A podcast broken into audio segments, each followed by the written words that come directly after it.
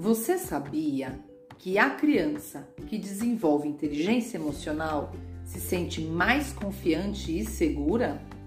A criança que desenvolve inteligência emocional, ela se sente muito mais confiante, segura das suas capacidades intelectuais, pessoais, sociais. Ela desenvolve maior resiliência, tem mais chances de lidar melhor com os problemas, com seus conflitos, com as suas frustrações, aumenta as chances de se relacionar melhor com as pessoas. Ela também se comunica melhor com os outros, porque ela sabe dizer o que, que está pensando, como está sentindo e o que ela quer e o que ela não quer. E se sente mais motivada para explorar situações novas para vencer desafios e para conhecer o que ainda é desconhecido. Ela fica mais curiosa com o mundo e ela aprende que descobrir algo novo é algo positivo, que ela não precisa ficar presa no medo de coisas novas.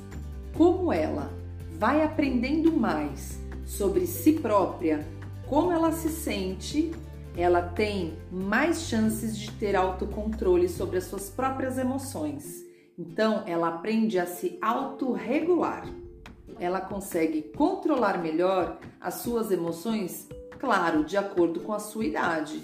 Ela também desenvolve uma coisa chamada empatia, que nada mais é do que a habilidade de se colocar no lugar dos outros, compreender os outros, perceber quais são as emoções dos outros, como o outro pode estar se sentindo e, claro, respeitar ela também aumenta as chances de desenvolver a cooperação.